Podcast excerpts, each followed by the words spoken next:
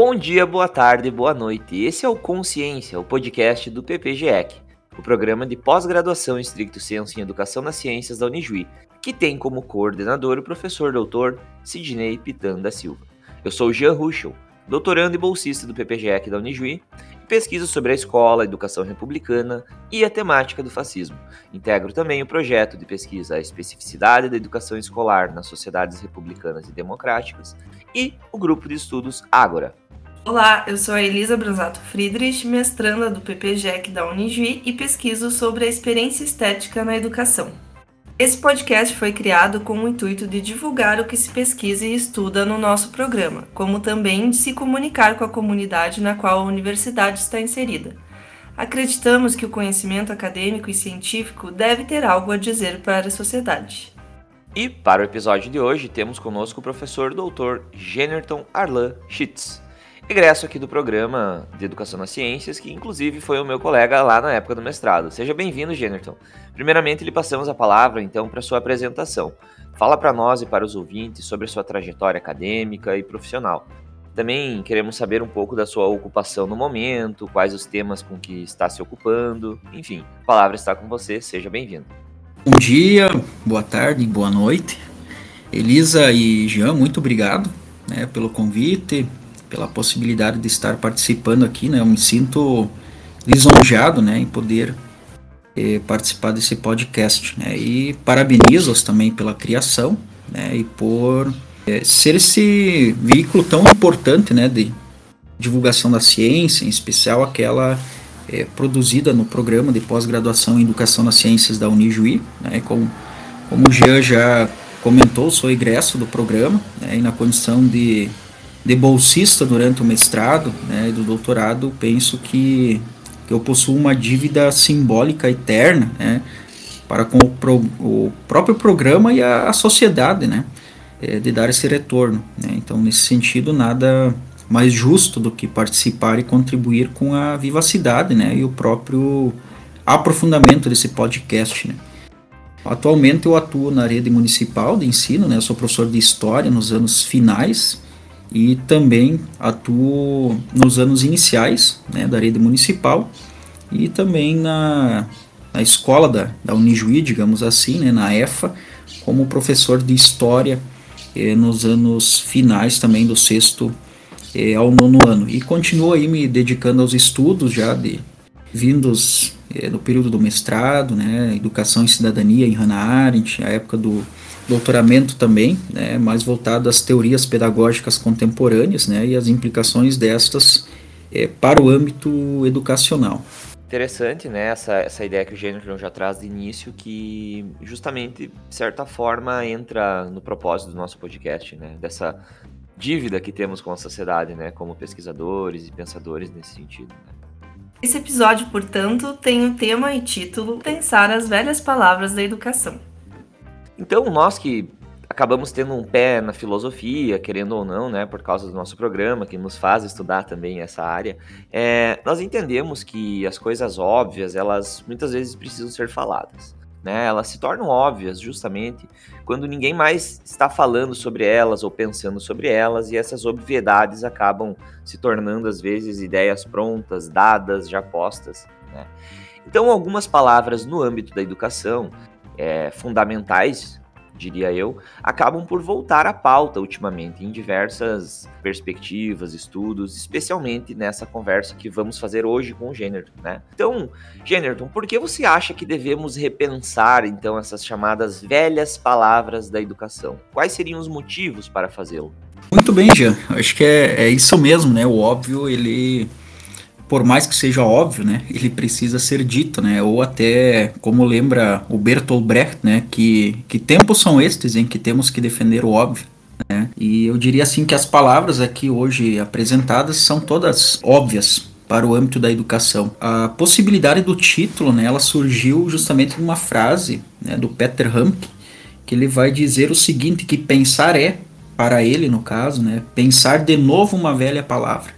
É, então acho que nada mais justo do que esse movimento de pensar, né, pensar ou repensar é, as palavras é, da educação. Né? Então nesse sentido acho que a ideia central é de, de nós falarmos sobre palavras que estão, eu diria assim, no fundamento da educação, mas que no contemporâneo né, elas perderam a sua carga semântica, eh, o seu valor, transformaram-se em outra coisa, né, são rechaçadas, são relegadas ao esquecimento muitas vezes, ou a um segundo plano. Né? Então eu diria que são palavras velhas que elas vêm de longe, mas ao mesmo tempo de tão perto, né? e que por isso elas devem ser repensadas é, uma vez mais e com a maior, eu diria assim, generosidade possível, né? porque, pelo menos para mim, né, elas parecem fazer parte do meu ofício de ser professor. Também de nossa linhagem, né? E o que, que eu quero dizer com isso, né? Que, que são palavras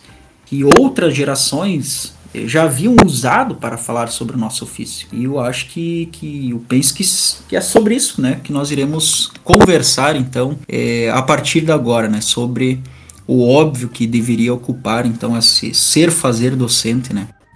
Ótimo, Jennerton. A gente tem algumas palavras, uns termos, por exemplo, que é a autoridade docente ou do professor. Você pode então comentar para a gente um pouco sobre essa noção e como você pensa essa questão da autoridade? Excelente, excelente conceito já para come, começarmos né, a nossa conversa, Elisa.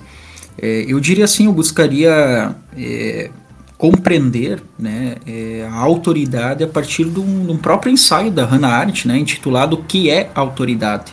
Né, e ela sublinha que talvez fosse mais sensato indagar o que foi autoridade. É, porque, segundo ela, é, nós somos tentados e autorizados né, a levantar essa questão por ter justamente a autoridade desaparecido do mundo moderno. Né? E nas reflexões dela, né, esse conceito de autoridade ele surge no contexto da República Romana, né, por volta de 509 a 27 anos de Cristo, né, onde eu diria assim o caráter sagrado né, da fundação ele sustentava uma relação entre as gerações, num princípio de que uma vez que alguma coisa tenha sido fundada, né, ela deveria permanecer obrigatória por todas as gerações futuras. Né? E na Roma antiga, né, Jean, que é professor de história também, pode me ajudar, quem se revestia de autoridade eram os mais velhos, né, justamente pelo fato de eles terem recebido eu diria assim, uma transmissão, uma tradição dos fundadores, que eram considerados os maiores da cidade. Então, ser portador naquele período não era um privilégio,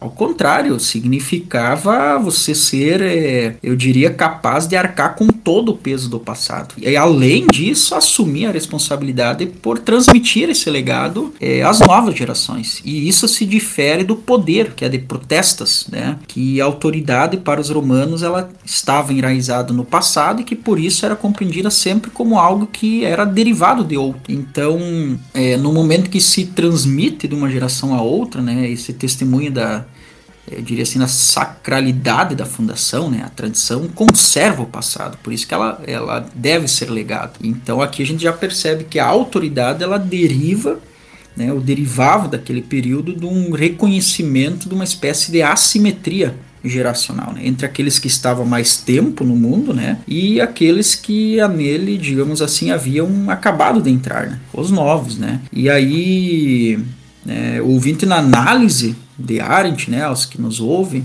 ela vai dizer também que há um paradoxo vivido pela educação nesse sentido do contexto da autoridade, porque segundo ela, o problema da, da educação no mundo moderno né, está no fato de que, por sua, digamos assim, especificidade, ele não pode, a educação não pode abrir mão nem da autoridade nem da tradição mas ela é obrigada a caminhar em um mundo que não é estruturado nem pela autoridade e tampouco mantido coeso pela tradição. E só para esclarecer aqui também, que é uma questão histórica, né, para Hannah Arendt, essa questão da era moderna, mundo moderno, né, para ela, a era moderna ela inicia com a chegada dos europeus na América, questões como a reforma protestante, invenção do telescópio, né, e o mundo moderno tem a ver né, com esse, esse período que se inicia após a, a Revolução Francesa, só para fins de de, esclarecimento. Então, esse paradoxo que ela diz em relação à autoridade, à tradição, né, no contemporâneo, digamos assim, tem a ver com essa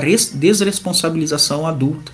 Né, ou seja, é uma, uma crise que acompanha o mundo moderno. Né, e é uma crise política principalmente, mas ela, digamos assim, des, se desdobra, respinga é, no campo educacional, né? E aí ela afeta intensamente esse conceito da autoridade. E é importante destacar também aos nossos ouvintes que a Hannah Arendt ela vai distinguir o termo autoridade de certas formas de força, violência que não tem não tem a ver com isso. Por isso que no campo da educação a, a autoridade tem a ver com aquilo que se faz por consentimento. Então o professor, nesse sentido, ele se constitui em uma autoridade frente ao aluno se ambos eles conseguem e são capazes de reconhecer a legitimidade do mundo, a necessidade da continuidade do mundo, da durabilidade, de seu aperfeiçoamento, digamos assim. E aí nós poderíamos questionar aqui, tá, mas e a autoridade? O que, o que ela autoriza? O termo autoridade vem do verbo autorizar. E tem, uhum. então, a, a autoridade autoriza. Mas aí autoriza a quê? A existir, a crescer, a aprender, a se enganar, né? Como já foi, inclusive, aqui abordado em outros momentos do podcast, né? Inclusive a correr riscos, né? A ser reconhecido, a ser respeitado em sua dignidade humana, né? Autoriza a criar, a amar. Então, eu diria assim, em síntese, ao introduzir os novos, né? Nesse lugar, garantindo essa continuidade das gerações e do próprio mundo humano. É importante lembrar que a autoridade dos professores ela não é um atributo arbitrário. Se origina, digamos, na pessoa do professor, mas nos seus saberes, né, nos valores, nos princípios, na sua responsabilidade, no seu comprometimento para com o mundo comum e a instituição que ele representa. Então, o professor ele dá tempo, ele faz tempo, né? Ele, ele uma vez porque ele sabe que o mundo não começou agora, né? A gente sabe que uhum.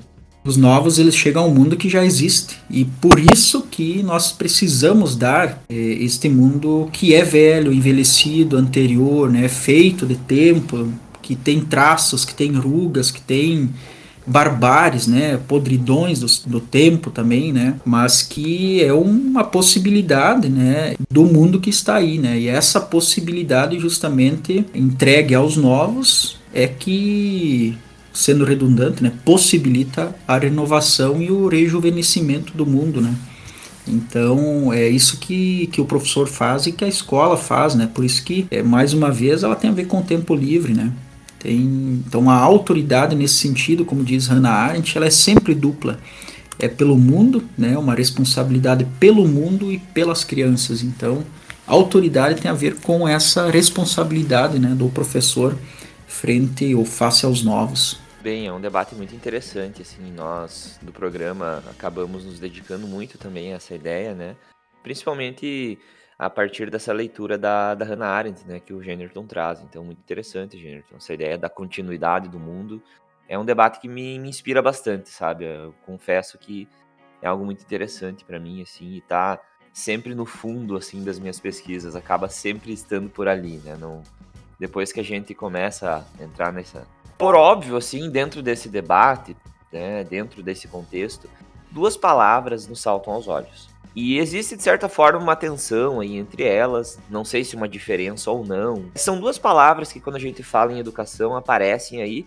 E nessa ideia de repensar, então, essas velhas palavras, eu trago aí pro Generton, nosso convidado, falar um pouquinho sobre a palavra aluno e estudante. Diga um pouco para nós, Generton, o que tu entende por essas palavras aí, já que estamos repensando essas palavras velhas. Muito bem, Jean. É, são duas palavras aí que também estão, digamos assim, na pauta, né, das constantes aí teorizações em torno da, da educação, né? E eu diria que, que há grandes tensões e, e há algumas teorizações contemporâneas e entre elas aqui eu cito uma a qual eu havia me, me né, durante o doutoramento, que é a pedagogia da infância. Então, na compreensão dos teóricos da pedagogia da infância, por exemplo, a criança ela não deve ou não deveria se transformar em um aluno. E inclusive dizem que se isso acontece, a criança morre. Ou seja, a criança não é e não pode ser um aluno. Aí nós poderíamos aqui recorrer a um livro intitulado Oculto nas Palavras, que é um dicionário etimológico de ensinar e, e aprender, né, que foi escrito pelo Luiz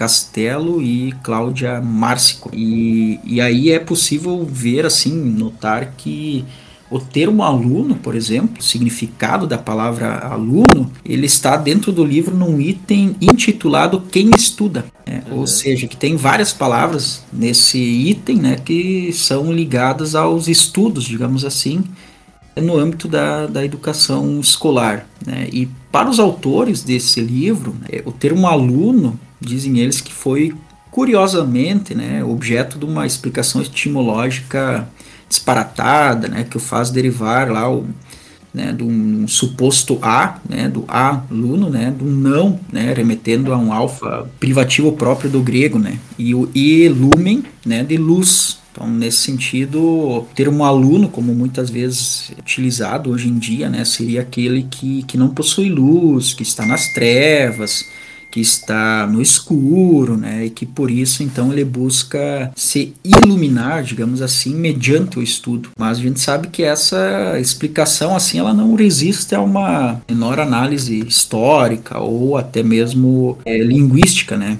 Porque estranha muito assim essa veemência com que se divulga, né, nesses meios acadêmicos, essa ideia, né, de que o aluno é aquele que é desprovido de luz. E os autores eles vão dizer, olha, essa etimologia aí, né, defendida aí por pedagogos, né, de várias instituições, me parece assim que eles constituíram em segredo a associação dos inimigos da palavra aluno, eles dizem, né?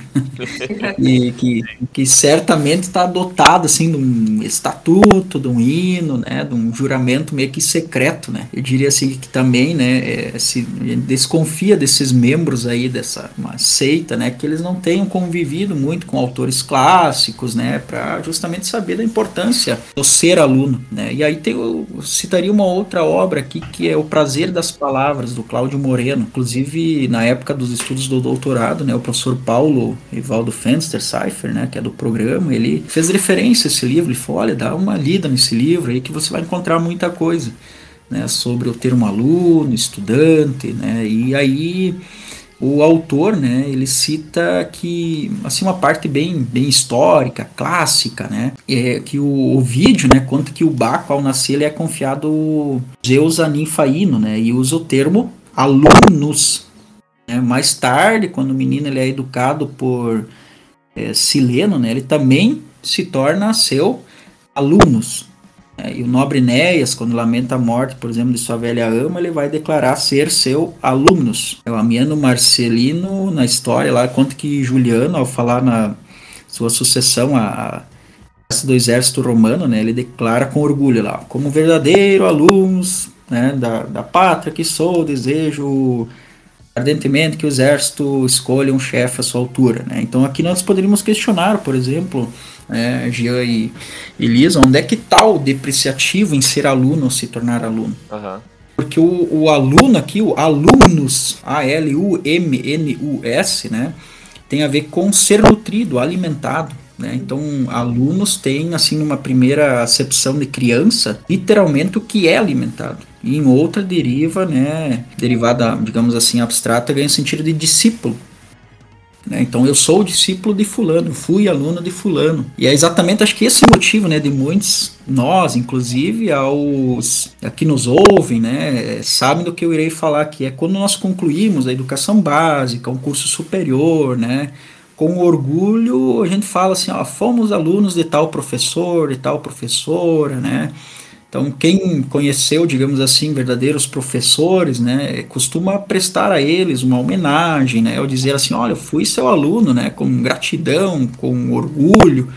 Então, acho que não há, nesse sentido, problema algum, né, de, de a criança se tornar um aluno, né. Então, o sentido da palavra tem antes, eu acho que um certo tem a ver com louvor, que é propriamente um caráter pejorativo. E aqui, assim, dois autores também, já que foram muito bem debatidos, né, mostrando assim que eu tô também ligado e ouvindo todos os podcasts que são postados, né? É, o Gênero tá ouvindo. Ótimo. Tá Com certeza, né? Então, tem o Machelain né, e o Simons que dizem então que é a, a passagem da criança para aluno é justamente denominada de batismo pedagógico. É, ou seja, significa considerar a escola como essa espécie assim, um portão de entrada para o mundo, né? E a criança, onde a criança pode vir a, a, se sentir em casa, né, nesse mundo, né, se tornar e tornar o mundo também inteligível, compreensível, né, aos olhos da criança. Então acho que é a posição da criança como alguém que nasce sem destino no mundo que pode, no momento em que passa a ser aluno, estar em posição de, de dar a ele um destino, um significado, né? E aí tem autores como é, Jorge Larossa, que vão dizer também que é, a questão aluno é muito institucional, né? e caberia também ao professor converter o aluno em um estudante, aquele que, que estuda digamos assim. Penso que seja mais ou menos nessa direção, né, de mostrar assim o, valor realmente que, que, as palavras possuem, né? São velhas palavras, mas que tendem muitas vezes a sair da moda, perdem sua carga semântica, né? Semântica, né? Então acho que é no intuito assim de mostrar o que é mesmo, né? Ser aluno.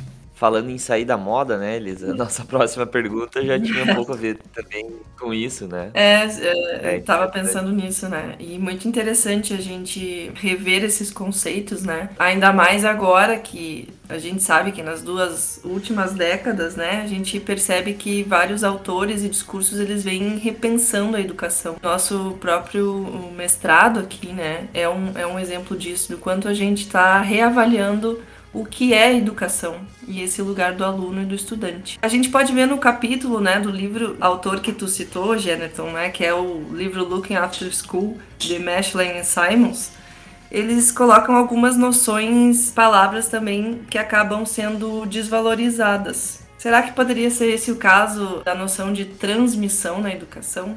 Olha, eu diria com toda certeza que sim. Né? Eu acho que há um, uma desvalorização crescente em torno daquilo que, que se compreende, né? ou que se compreendeu por, por transmissão. E eu acho que assim, para fins de, de, esclarecimento e até de compreensão né, dos ouvintes, né, eu acho que eu tomo assim a palavra transmitir. O próprio prefixo é, trans significa justamente através de.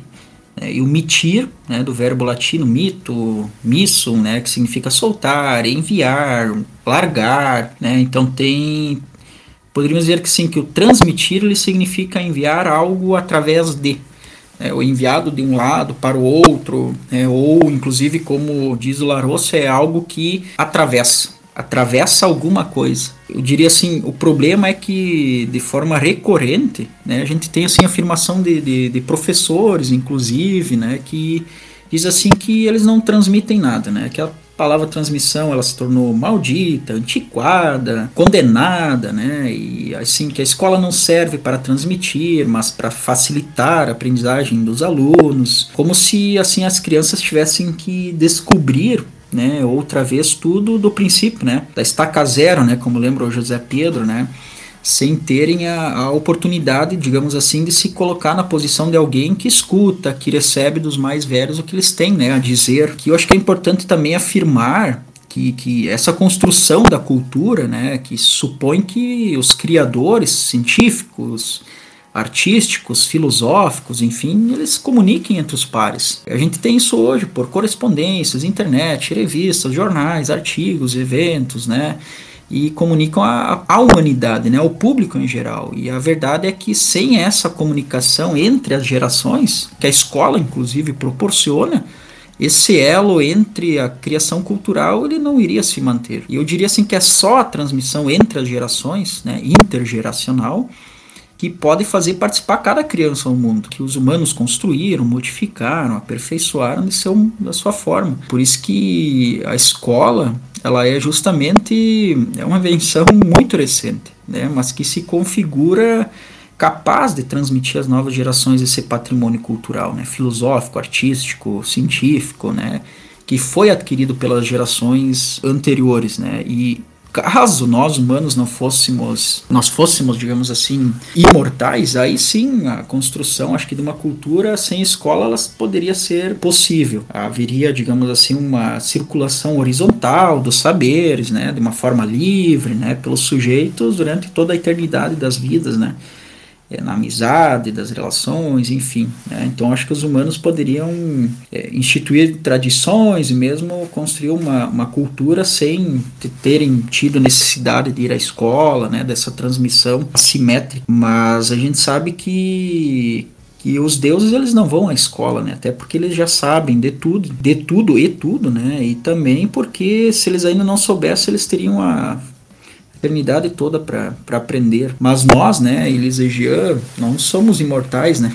Então essa fragilidade da vida, ela impôs a exigência da escola, a urgência do ensino e da, da própria é, educação e transmissão, né? Porque para vencer essa linearidade que é irreversível do tempo, né, nós tivemos que criar mecanismos de transmissão desses saberes de uma geração precedente às gerações que chegam. Então essas relações de ensino são marcadas por uma, uma diferente e desigual relação né, ao saber dos sujeitos que estão comprometidos.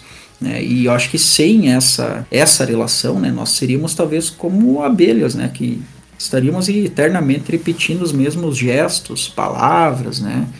E eu diria até assim que desde aí a Academia de Platão, né, volta aí de 385, mais ou menos, né, antes de Cristo, a escola é essa instituição, né, é esse lugar de transmissão de um legado cultural entre as gerações, na qual o humano ele pode conquistar essa eternidade, né, não individual, mas da cultura. Né, e aí o ouvinte, inclusive, poderia questionar, né, mas o que, que a gente transmite? O que transmitimos? Eu diria saberes teoréticos. E teoréticos vem da, da palavra teoria, né, que é uma palavra linda e que tem a ver com visão, com contemplação. E por isso que a escola, o ensino, ele tem a ver com o processo de dar a ver.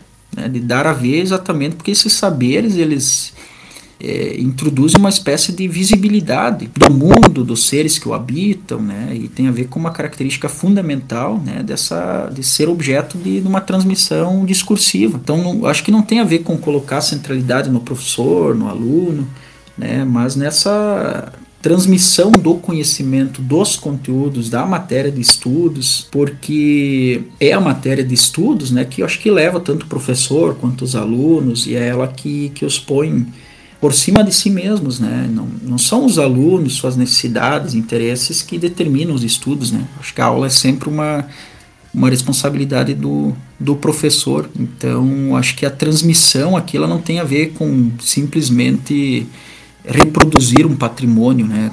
Tal e qual, recitar ele sem alterações, né? mas é justamente com a ideia de enriquecer, vivificá-lo, de renová-lo. Então, como as crianças elas nascem num mundo em que são novos e que desconhecem, que precede, que vai sucedê-las, né? acho que é a responsabilidade da educação de transmitir esse mundo, de entregar ele como uma herança, né? como uma herança, mas que não está acompanhada de nenhum testamento. E aí, segundo Hannah Arendt, reside justamente a possibilidade dos novos de, de aperfeiçoarem, de modificarem, de renovarem, ao mesmo tempo em que recebem essa herança, digamos assim, né, transmitida pelos, pelos mais velhos. Mas, né, infelizmente, os pedagogismos que estão aí, eles parecem que parece haver neles né, uma crença de que é possível criar a partir do nada. Né? Então se, se instaura uma espécie de mito da criatividade, da autonomia, como se a criança ela fosse capaz de de criar somente a partir dos seus desejos, né? Sem um humo, digamos assim, que, que alimente, né? Então, é, é, é, o mais dramático disso tudo é que, que isso nutre, né? Tá aí se nutrindo no, no balcão das modas, né? E reproduzindo, assim, os condicionamentos, acho que dominantes, né? Do presente, sem esse esclarecimento das lições do passado. Se há Deus, deuses, né? Estes criam a partir do nada, né? Nós, humanos, não, não, não criamos a partir do nada, né? Nós sempre criamos a partir do velho, daquilo que nos foi transmitido, do passado. Acho que esta é justamente a base da, da inovação.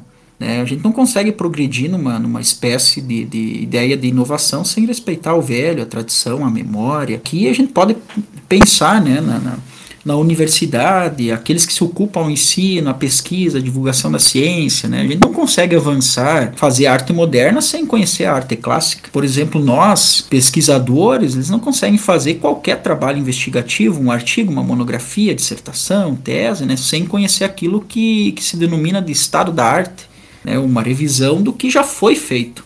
Né? E o que exige do pesquisador um olhar voltado para o passado, né? Então, me parece assim que a escola contemporânea ela está ela tá despojada né, de qualquer sentido assim mais intrínseco e fica à mercê daquilo que a Arendt chama de patos do novo, né, uma ilusão de que se nutrem essas modernas teorias educacionais, né, cujo propósito é revolucionar todo um sistema educacional. É como se o novo e a novidade fossem revestidos somente de positividade, entendidos como avanço, né, enquanto saberes tradição, a transmissão, ela fosse ultrapassada, inútil. Né? E afinal, né, o que, o que é o contemporâneo se não o esquecimento do passado? Né? Eu lembro que numa fala que eu estava fazendo com alguns alunos era uma disciplina de interáreas ali da, da Unijuí, né? Aqui da Unijuí. E aí, comentando um pouco sobre as questões de, de educação, enfim. E aí um aluno perguntou, né? Perguntou, não, ele, ele, ele chegou a mencionar um pouco dessa ideia, né? E ele falou, ah, num tom meio que de, de, de, como quem reclama, assim, né? Porque a escola, o problema da escola é que ela só ensina coisas velhas, né? Ela tá ultrapassada. Aí eu respondi para ele que bom, né? Ainda bem que ela ensina as coisas velhas, né? Porque essa que é a ideia, né? Desse pensamento que o Generton nos traz, né? Ainda bem, é, é o que ela pode ensinar, né? Estranho seria, eu falei, né? Estranho seria se a escola prometesse ensinar algo que ainda não existe, né? Algo do futuro, algo novo. Aí, aí estaríamos comprometidos. Esse desprendimento com o passado, né? Preocupante, é uma coisa muito debatida nas nossas aulas também. E o que a prof. parafraseando a professora Vânia, é dizer o mundo de novo, né? Não, não existe nada de novo, a gente só reproduz e, e interpreta o passado de uma maneira nova. Mas é muito legal repensar tudo isso, assim. Eu acho muito interessante esse, esse tema do podcast de hoje. Para encerrar, né, daria para trazer mais umas palavrinhas aqui, umas três palavras que nós guardamos aqui para o final, que de certa forma o Gênero já falou sobre algumas delas, mas seriam elas a, a ideia da tradição, a conservação e também a ideia de liberdade. Três palavras: tradição, conservação e liberdade. Dentro desse, desse contexto que o Generton veio trazendo muito bem até, até agora aqui, essas palavras também aparecem, surgem muito, aparecem nas. Inclusive, vamos dizer assim, nas novas perspectivas educacionais, enfim, se fala muito da liberdade, o que, que é, o que, que não é, né? a ideia de conservar, uma escola conservadora, enfim. Genderton, para encerrar esse momento da entrevista aqui, o que tu teria a dizer sobre essas palavras aí? Muito, muito bem. Eu acho que é o mais importante assim que eu percebo que todas as palavras, né, trazidas aqui hoje, elas, elas estão interligadas, né? Eu acho que praticamente Verdade, elas se conectam, né? Isso, uma depende da outra, né? É um Quando tu falava que... ali anteriormente, por exemplo, desculpa aí, é a questão da transmissão, eu, é, bom, necessariamente eu já comecei a pensar lá na primeira coisa que tu trouxe, que foi a ideia da autoridade, né? Isso. E pensando agora, né, na tradição, por exemplo, né, um, prof, um professor que não transmite a tradição, né? Que tipo de autoridade ele é? Né? Uhum. Então a gente poderia pensar, linkar todas elas, né? Inclusive, eu, eu diria assim aqui tem uma questão sempre que tem me, me incomodado um pouco, né? Se pensando aqui principalmente na na questão da, da tradição, se a tradição, por exemplo, ela pode vir a ser uma espécie, por exemplo, que tolhe a liberdade. Assim, já ouvi vários dizendo, ah, mas a gente tem que deixar um pouco de lado a tradição, né, pensar no novo, que a tradição muitas vezes ela é contra uma liberdade do indivíduo de criar, né, então é, eu penso assim que a tradição, né, vindo justamente do, latim tradition, né, é tem a ver com, entre outras coisas, né, entregar, passar para frente, relatar, confiar, né, eu acho que assim é algo que a tradição é aquilo que nós, eh, ou que uma pessoa, né, entrega a outra, ou melhor, eu acho que um, uma geração a outra, né, pelos mais velhos aos mais novos. Né, então se transmite o que vem do passado, né, porque os mais novos eles não sabem, não conhecem aquilo que, que os antecede no tempo. Mas eh, eu chamaria atenção também que nem tudo o que está no passado é tradição. A gente só passa para frente aquilo que vale a pena ser lembrado, aquilo que não se quer perder, né? algo que é, digamos assim, tão precioso, tão significativo que não pode se, ser é, relegado ao esquecimento. Então a tradição ela sempre pressupõe um olhar seletivo para o passado, um olhar que discerne, digamos assim, aquilo que se deseja preservar daquilo que será esquecido. O passado é simplesmente um conjunto de fatos, né? E nas palavras da Hannah Arendt, né, a tradição, né, ela justamente seleciona, nomeia, transmite e preserva. Né? Então ela, ela indica onde estão os tesouros, né? onde eles se encontram e qual o seu valor. Isso pressupõe opções baseadas em determinados valores e princípios. Né? Então nós poderíamos dizer que se faz uma leitura do passado né? e desse modo não é um relato assim objetivo ou neutro, né? mas diz respeito a uma herança que depende das nossas escolhas, por exemplo, para com é, aqueles que, que a recebem, digamos assim, os novos, os alunos. Para Hannah Arendt, a tradição ela é como um testamento, né, no qual os antecessores né, eles vão decidir o que e como entregar isso aos novos. É, mas é e não tem a ver apenas com objetos, né, mas também com conhecimentos, saberes, principalmente, né, de práticas, de experiências, de modos de agir, de se comunicar, de princípios, de compreensões, né? Um ponto importante é que, que isso não é resultado de uma escolha individual. Nós não inventamos ou criamos a tradição, mas ela nos é transmitida. Aqui de novo, né, a importância da transmissão, né? Ela nos é inculcada, digamos assim. É uma espécie de vínculo com o passado que nós compartilhamos com os outros. Né? E eu acho que a tradição ela é um fator assim fundamental para que exista um nós né, e não apenas um conjunto de eus. Por isso, né, Jean, Elisa, ouvintes, acho que apesar de todas as possíveis discordâncias, conflitos, acho que pode haver algo que se tem em comum, algo que, pelo menos em parte, acho que justifica o esforço de se conviver com aqueles que, assim como nós, vieram a integrar uma história que começou muito antes das histórias individuais. Mas, né, acho que sustentar que a tradição é um elemento fundamental para a existência do mundo comum pode nos levar a essa indagação que eu comentei antes. Se isso não significa uma limitação da liberdade do indivíduo, né? Uma tradição que não diz respeito a uma escolha individual, ela não seria uma imposição, talvez. Né? A tradição ela não tolhe a liberdade do, do, indivíduo. E eu acho que assim, num primeiro impulso, talvez a gente poderia dizer que sim né, se afirmaria que ah, os conceitos de tradição e de liberdade eles são antiéticos. Mas acho que vale a pena sim, a gente aprofundar isso um pouco, né, de, de, de, entender por liberdade a não restrição né, em realizar os nossos desejos. E aqui, quem sabe, a gente poderia usar a imagem, por exemplo, de um pássaro que está no ar. Né? Veja só, acho que ele é, ele é livre, né? ele pode voar para onde ele quiser, nada restringe ele. Né? Ele não está amarrado, não está numa gaiola, né? não tem ninguém que o impeça de voar para onde ele deseja. Né? Então aqui a gente percebe que a liberdade, né, desse exemplo que eu utilizei, ela está numa inexistência de laços, na ausência de compromissos e de outros que possam interferir. Então acho que independentemente da questão de haver possibilidade de uma liberdade negativa, é, acho que há várias variantes mais realistas né, dela, nós poderíamos afirmar assim que uma liberdade assim concebida de incompatível com a tradição, porque a tradição para sobreviver ela pressupõe um nós, né, uma pertença a um lugar determinado, a uma determinada comunidade, né, e a gente sabe que fazer parte desse mundo compartilhado não significa aceitar tudo, negar as diferenças, né, mas significa ter algo em comum, né, então a gente tem um vínculo que impede a total liberdade ou ausência né, de laços permitiria.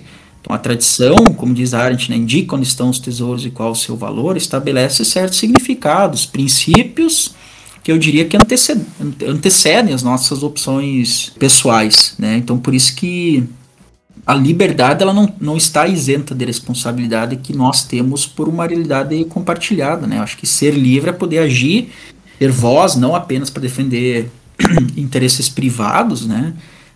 Para fazer parte de uma história que é muito mais abrangente, mais ampla, né? E, e, nela, inclusive, ser um personagem que, que faz a diferença, né? Por isso que eu acho que a, a tradição, ela, ela, depende, obviamente, né, de seus portadores, que lhe atribuem sentido, eles significam, né? E, e, e nesse processo de transmissão, né, a preservação, conservação, né, ela é sempre transformação. Acho que manter vivo uma uma tradição significa necessariamente modificar ela, né? Ou até como escreve, né, o se ilustre Mário Osório, né? Eu acho que é graças a essa hermenêutica simbólica que os humanos, né, eles não vão se limitar a repetir as experiências passadas, mas vão reconstruir elas criativamente. E aí eu fecharia dizendo que acho que é nesse sentido justamente que a tradição ela não tolhe a liberdade, mas ela ela lhe dá um, um, sentido, um conteúdo, né, em relação ao, ao qual ela pode vir a se realizar, inclusive. Acho que é mais ou menos por aí. De certa forma, permite que haja algo assim, né, nesse sentido de liberdade, né. A ideia de contexto sempre me, me chama muita atenção, né, nessa ideia da liberdade. porque a liberdade dentro de algo, né? Essa liberdade que a gente pensa, ela não, nunca, nunca é irrestrita, né? É liberdade porque é dentro de parâmetros, né? É, é a liberdade porque, porque tem, então, ela é situada em algo, né? Então eu acho muito, muito bacana que tu traz esse, hum. esse contraponto e tudo mais, né? Não, exato, e assim, né, é, é, diferente de uma liberdade negativa, né, de não interferência, né, porque tem a ver com uma liberdade que não é ameaçada pela presença de outros, né, mas que justamente pressupõe a existência do outro, né, e o compromisso com, com o mundo, né, então você age de uma forma corresponsável por esse lugar, né, e ao mesmo tempo você está livre para modificá-lo, eu diria, é, é isso que caracteriza, né? não a, a, liberdade restrita do indivíduo, mas, como diz na arte, uma liberdade política, inclusive. Né? Cidadania, né? Bom, agora, uh, tendo em vista né, os teus estudos, uh, Jenner, então a gente tem um momento que é contra fake news, que a gente julga adequado e, digo mais, necessário para a gente desconstruir e também desmistificar algum mito ou fake news. E a gente queria saber o que, que tu preparou para a gente aí para dizer os nossos ouvintes? Bom, olha, eu pensando assim, ligeiramente, eu acho que uma perspectiva, né, que, que me acompanhou nesses estudos, né, que é essa ideia de centrar a aprendizagem na criança, né, que eu diria assim que é uma prática antipedagógica. E a proposição, né, dessas novas pedagogias, né, ao propagarem a ideia de que a criança ela deva ser o centro do processo educativo, né? Como se houve aí protagonista, como um ser já autônomo, né? E não deve ser interrompido pelo adulto, né? O professor me parece ser uma fake news da, da própria pedagogia, né? Digamos assim, né? Uma vez uhum. que reduz a criança ao seu estado de, digamos assim, sujeito interior, né? Então é uma proposição que considera a criança como um sujeito pedagógico natural, capaz de extrair a sua cultura e educação de seu próprio interior, né, sem que haja uma menor contribuição exterior ou de outro, né, um adulto principalmente, né, aqui inspirada na figura do professor, digamos assim, né, que viesse a, a perturbar esse esse nada de sua interioridade, né? Eu acho que isso faz um motivo que também não se queira denominar a criança de aluno, né? Mas de discente ou de propriamente criança, né? Capaz de, de se desenvolver por, por conta própria, né? Mas eu chamaria atenção, né? Que pensar eh, nessa forma, né? Eu acho que as relações entre o professor e o aluno, né? Você chega a transferir, né? Digamos assim, o ponto de, de Arquimedes unicamente para a criança, né? E aí se encontra fora do professor e daquilo que a gente viu, né, conversamos hoje aqui de aluno, né? Então acho que nesse caso a criança, se ela quiser se elevar até esses saberes, né, histórica e culturalmente produzidos pela humanidade, né, esse legado todo, ela precisa fazer uma espécie assim de, de se puxar pelos próprios cabelos, né, para fora daquilo que, que considera ser a ignorância, né? Lembrando aqui no caso da, do, do barão de Münchenhausen, né? Aí nós, inclusive, poderíamos questionar, né? A criança sabe aquilo que ela está ignorando? Então, a meu ver, o que acontece é uma espécie assim, de um enclausuramento da criança numa gaiola vazia do eu, né? Um descompromisso do professor, da condição de adulto, que eu reconheço, assim, que é nesse assumir justamente a, a condição de adulto e se possibilita a criança de ser criança, né? E aí a gente poderia denunciar esse fenômeno atual aí, que é a adulta essência, o efeito dessa fake news, eu chamaria assim de, da centração é, da criança como um sujeito, como sujeito, né, no centro da escola, dos processos de ensino-aprendizagem, destrói não só a escola, é, mas o próprio aluno, uma vez que não é permitido a ele se descentrar né, sobre o outro e, digamos assim, realizar um processo, um projeto de cultura, né, o da cultura, né? Então, me parece que propaga um tipo de concepção que esquece que a criança muda, que ela se torna adulta. E um centro, por definição, ele não muda em nada. Né? Ou o mundo gira apenas ao redor de si. Quando isso é, não acontece, a gente vê aí que a maioria se frustra, né? E ao abandonar as crianças à própria sorte, a gente percebe que apesar desses discursos contemporâneos, ela não é tudo, ela não é o centro, ela é nada, né? Lembrando aqui do livro também do William Golding, né? O Senhor das Moscas, que dá vários indícios do que acontece quando a gente uhum. deixa as crianças à própria sorte. É, mas eu acho que é desse nada, justamente, ainda nada educado, nada civilizado, que a educação vai fazer um tudo né, para que essa criança ela ascenda a humanidade, se familiarize com o legado. Né? Então, portanto, né, eu diria que, que é precisamente a criança, né, justamente o pais em grego, né, que precisa receber uma paidagogia, formação, né, a fim de que consiga ascender nos conhecimentos humanos, entrar nesse mundo humano comum, né, se sentir em casa nele. E eu acho que a pedagogia tem o dever de conduzir a criança e não esta de conduzir a pedagogia, né, inclusive pensando no que nós falamos, né, já se nós acordamos aqui que a autoridade do professor tem a ver com aquele que ensina alguma coisa, que é o representante dos adultos face aos novos, né? Quando ele nada ensina, ele deixa para a criança, né? Que tipo de professor ele é? Ele é um professor de quê? Deixo essas reflexões aí para os ouvintes. Nós, nós temos o nosso grupo de leitura em inglês, né? Que nós estudamos justamente o livro que, que a Elisa comentou antes, né? O Looking After School, do, do Marshall e do Simmons também trabalham isso, né? Trazem perspectivas educacionais, né? Que centram a educação no aluno, né?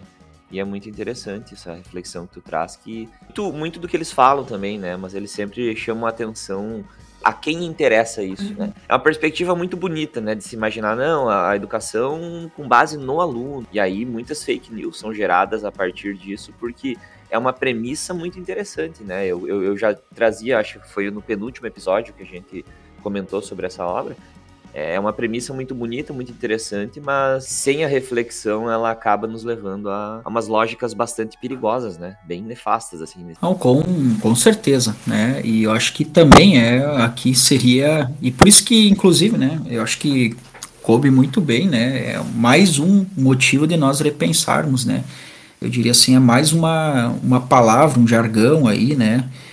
É, que está na moda, né? Então acho que parar para pensar, né, ou fazer esse movimento que Hannah Arendt fez, que é o de compreender, né, compreender o que estamos fazendo com o mundo, com o outro, com o aluno, com nós mesmos, né? Acho que é, é imprescindível. Então, o nosso último momento para finalizar esse episódio, nós gostaríamos, Jennifer, de pedir a você uma dica cultural né? O nosso último quadro é o Dica Cultural. Pensamos aí que você possa indicar para os nossos ouvintes alguma ideia, né? Alguma obra, alguma uh, experiência estética, alguma coisa assim, uma leitura, um filme que não necessariamente seja acadêmico, esteja tão profundamente ligado às questões mais epistemológicas, mas que possa, de certa forma, trazer para perto da, da discussão e do debate e dessa temática, né, que é uma temática muito cara a nós, da educação, os ouvintes. Pessoas, então, que, quem sabe, não estudam educação, não pesquisam educação, mas que estão interessadas, né? O que, que tu teria para indicar para os nossos ouvintes? Muito bem. Eu diria assim, né, que dicas culturais, né, nós temos inúmeras possibilidades, né, mas algo assim que, que tem me, me marcado, né, enquanto assim adentrando nessa experiência, nesse ofício de ser professor, né, foi o filme ao Mestre com Carinho. É um filme de, de 67. Ligando aqui, né, para não dar muitos spoilers também, né, mas o filme ele, ele narra a história, né, de um professor de engenharia que está desempregado, né, e vai, ele recebe, né, uma proposta de, de dar aula, né, e ele aceita, né, mas ele vai ter que lidar com uma classe de alunos bem problemáticos, né, indisciplinados, sem interesse, vontade, né, em uma, uma escola do no subúrbio de, de Londres, né? E o filme, acho que ele retrata tudo isso que nós conversamos hoje, né? A questão da autoridade do professor, todas as questões do relação professor-aluno, né? Essa relação assimétrica, né? A questão do tempo, tão imprescindíveis, né? Nesse processo de, de aprendizagem né? E eu acho que o segredo é, é, justamente se ser profundamente humano. E obviamente, enquanto aluno, me fez ter saudade também, né, de todos os professores aí que ensinaram e continuam me ensinando, né? E de todos que que são pouco reconhecidos, né, pouco valorizados pelo ofício que, que realizam, né? Então acho que aos meus professores e a todos os professores, né, acho que ofereço também, né, esse filme a fechar também as velhas palavras de ontem e de hoje. Então, a gente gostaria de te agradecer, Jennerton, pela tua presença, pelas tuas palavras. Eu e Jean ficamos honrados de te escutar e repensar contigo os termos né, e os conceitos são tão caros para nossa educação hoje. E nos encontramos então no nosso próximo episódio, na próxima semana, com mais um bate-papo sobre as pesquisas aqui do nosso PPGEC. Tchau, tchau!